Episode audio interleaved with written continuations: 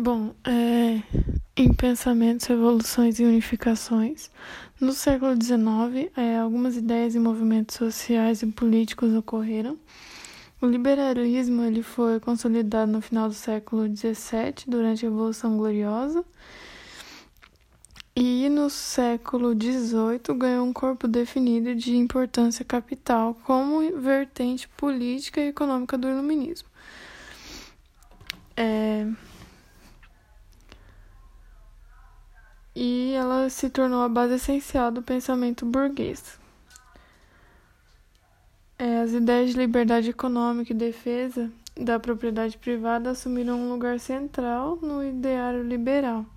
Então, o princípio da igualdade social se limitava ao princípio da igualdade jurídica, então eliminava os privilégios definidos por esse fator típicos do antigo, do antigo regime.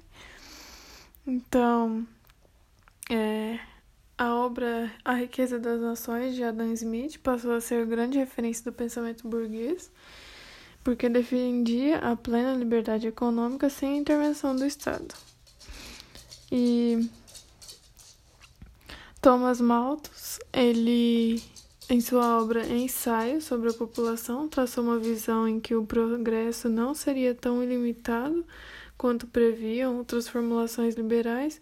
Então, para ele, a natureza ela impunha limites ao progresso, porque enquanto a população crescia em progressão geométrica, a produção de alimentos aumentaria em progressão aritmética. Então, deveriam ser feitas medidas para evitar o crescimento populacional e, consequentemente, o aumento da miséria. David Ricardo, na obra Princípios da Economia Política e Tributação, desenvolveu a teoria do trabalho como fonte de valor, argumentando que o preço da força de trabalho seria equivalente ao mínimo necessário à subsistência do operário. É, no socialismo utópico, é, queria socializar os recursos, então a miséria e exploração da classe trabalhadora, motivaram o surgimento de uma série de concepções e teorias que buscavam amenizar essa realidade. Então essas teorias elas careciam de uma base teórica mais sólida e é, Alguns dos seus idealistas foram Saint Simon, que é um dos principais expoentes dessa forma de pensamento. Ele propunha uma sociedade sem ociosos, com a exclusão de militares, clero e nobreza. Charles Fourier, que é, se opôs à centralização por Saint Simon, que imaginava a sociedade organizada em fazendas agroindustriais coletivas e autônomas, chamadas de falancérios em que se utilizaria um sistema que excluía a diferença entre os cidadãos. Robert Owen ele buscou a criação de, de uma comunidade ideal com absoluta igualdade. Então, essas teses desses três pensadores foram chamadas de utopia, que são coisas que não existem na realidade, por Marx e Engels. E esses dois foram teóricos do socialismo científico, em que é, partia-se de uma análise científica do capitalismo e de uma visão metodológica da história para chegar a uma conclusão acerca dos rumos e dos mecanismos da luta operária. Então, Marx ele queria socializar os meios de produção, é chamado de socialismo científico ou marxista. Então, Karl, Karl, Karl Marx ele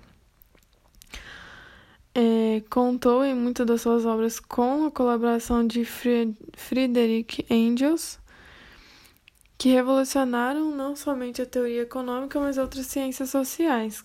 Ele diz que a história da humanidade é a história da luta de classes, então cabe aos oprimidos na luta pela melhoria das condições de existência ao longo do tempo o papel de agente transformador. Então, a luta de classes seria o motor da história para Marx. É, os estudiosos eles acreditavam que a burguesia socializaria os recursos, o que não aconteceria na realidade. E a finalidade do marxismo é o comunismo. O socialismo, na verdade, ele é uma transição entre o capitalismo e o comunismo. Então, dentro dessas ideias dele, é, em suas análises do sistema capitalista, ele chegou à conclusão de que a essência do lucro está no que ele chamou de mais-valia, que é a diferença em valor entre a mercadoria que o trabalho do operário cria e a remuneração efetivamente obtida. O anarquismo é outra formulação teórica que surgiu no século XIX. Ele propôs a libertação do operário e queria uma sociedade sem Estado, mas não aceitava a fase de transição que era o socialismo. Um dos seus principais teóricos foi, foi Pierre Joseph, que considerava a propriedade um roubo e sustentava sua abolição. Socialismo cristão é, eles queriam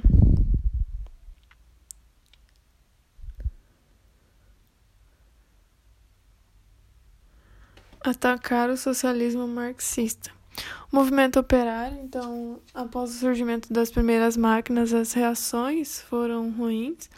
Diante da situação de absoluta miséria e exploração vivenciada durante esse período de Revolução Industrial da Inglaterra, sem nenhuma lei que protegesse os, os proletariados, eles se viram obrigados a lutar. Então, o primeiro movimento foi o movimento ludista, que surgiu de grupos de trabalhadores industriais e artesãos, que foram arruinados pela indústria. Só que esses movimentos foram nulos, então só fortaleceram os sindicatos. E foi nesse século que a luta operária ganhou corpo e houve o movimento cartista, que lutava por uma legislação trabalhista e pelo sufrágio universal. Então, esse, o cartismo foi responsável por uma série de conquistas, como a Lei de Proteção do Trabalho Infantil, reforma do Código Penal e liberdade da organização política. É, foi nessa luta que deu origem às ideias socialistas. É,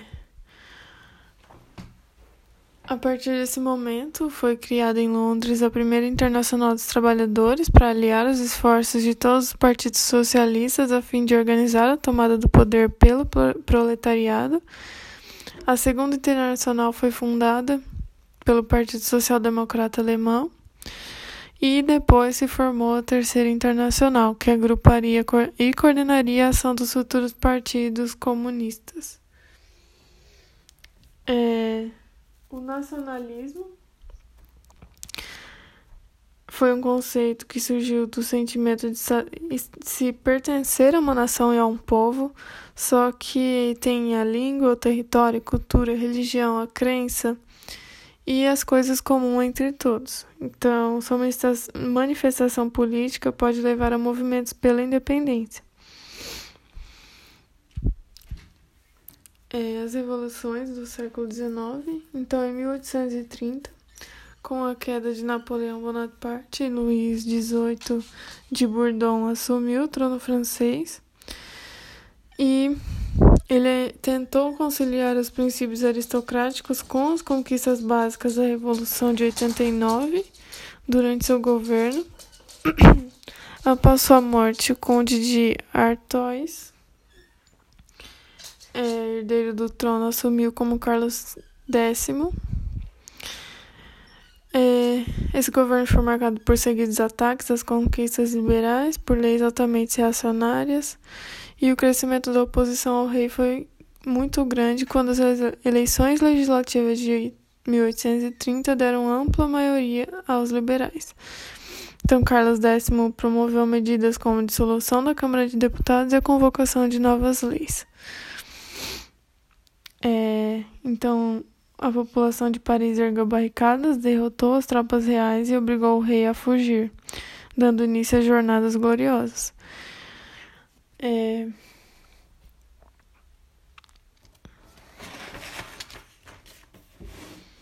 Em 1848, o governo de Luiz Felipe privilegiou a burguesia e os opositores do governo, que eram bonapartistas, republicanos e socialistas, se uniram exigindo uma ampla reforma eleitoral e parlamentar, com o fim do critério censitário. Então, o governo criou a Guarda Nacional e tornou a legislação cada vez mais repressiva, e ao mesmo tempo acontecia uma crise de superprodução que paralisou a produção industrial e provocou desemprego, queda nos salários e aumento nos preços dos alimentos.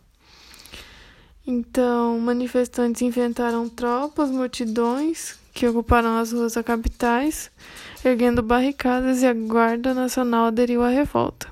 Então, Luiz Felipe se abdicou. Os republicanos e os socialistas reformaram um governo provisório, proclamando a Segunda República, e convocaram uma Assembleia Constituinte. É...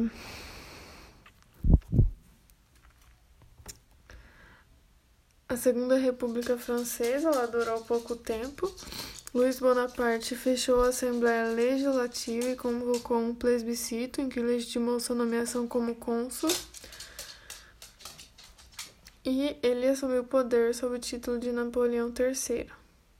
Ele era sobrinho de Napoleão Bonaparte e seu governo teve grande sucesso. Houve uma ampla modernização econômica no país ele se dedicou a uma política expansionista e consolidou o império colonial francês na África e no Sudeste Asiático. É... Ele procurou apoiar a unificação italiana com o propósito de prejudicar os interesses austríacos. e na tentativa dele de sustentar governo de Maximiliano se é, revelou desastroso, então ele foi derrotado e a guerra prejudicou a França economicamente. Houve depois a Guerra Franco-Prussiana e a humilhante derrota sofrida para os prussianos, porque houve a vitória alemã, fez com que houvesse o movimento da Comuna de Paris. Paris que durante 70 dias os operários eles tomaram a capital e instituíram a primeira reforma de regime socialista na história europeia. As unificações da Europa, a alemã, primeiro, então ela passou por uma importante unificação que foi dada em 1834. É, Um passo importante foi a criação de Zollverein, que é a criação de uma Câmara formada por representantes de vários estados com poderes para legislar sobre temas que envolvessem política econômica e tarifária. Então, esse tratado aboliu as tarifas alfandegárias para a circulação de produtos dentro da Confederação Germânica. E houve um crescimento de unidade dentro da Alemanha. Então, o parlamento elegeu